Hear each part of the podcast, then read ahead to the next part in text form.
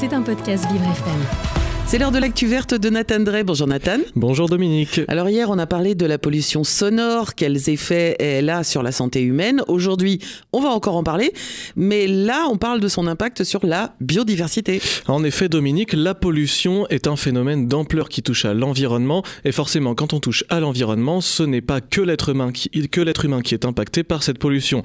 Le trafic routier, le trafic aérien, l'industrie les travaux se réunissent dans un ensemble de bruits qui vont générer une sensation auditive gênante.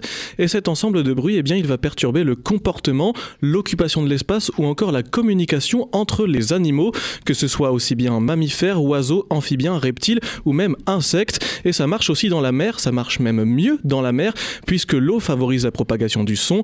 Donc on peut rajouter dans les bruits qui vont générer une gêne le trafic maritime, la recherche de pétrole et de gaz, les sonars militaires ou encore les activités industrielles offshore.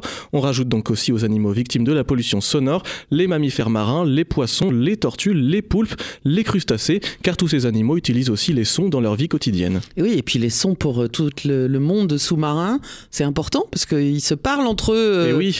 Donc euh, tout ça, c'est parasité par par l'humain. Et donc concrètement, quels effets va avoir cette pollution sonore sur tous ces animaux? Eh bien par exemple, pour ceux qui vivent en ville, on va trouver un problème de communication. Lorsque vous discutez dans une rue euh, bruyante, vous allez hausser le ton pour que la personne avec qui vous discutiez puisse vous entendre. Eh bien c'est pareil pour les animaux, mais ça c'est quand ils le peuvent, car quand le bruit est trop important, il devient impossible pour eux d'utiliser leur son comme ils en ont l'habitude. Ils ne peuvent plus s'en servir pour euh, attirer les partenaires, repousser les rivaux, avertir les autres de la présence de prédateurs ou plus généralement de partager toute information avec leurs congénères. La pollution sonore va avoir tellement d'impact que les effets pour certaines espèces vont changer les habitudes, même en dehors d'un environnement bruyant. Les oiseaux peuvent modifier le volume et la fréquence de leur chant à volonté, une flexibilité qui leur permet de s'adapter. Donc en plus de chanter plus fort, ils vont chanter plus aigu pour dépasser le bruit ambiant.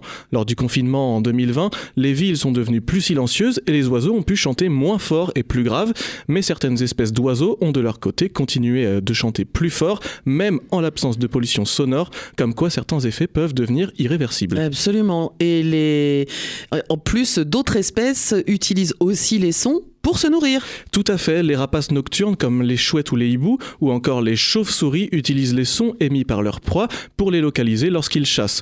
Mais vous l'avez compris, cela est plus compliqué dans un environnement trop bruyant. Les sons émis par les petits rongeurs et les insectes peuvent même être masqués à plus de 120 mètres d'une route, ce n'est pas négligeable.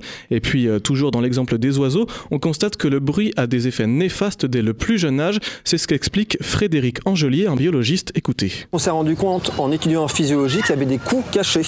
C'est-à-dire qu'en fait, on avait un vieillissement de l'organisme qui était accéléré lorsque les poussins étaient exposés au bruit.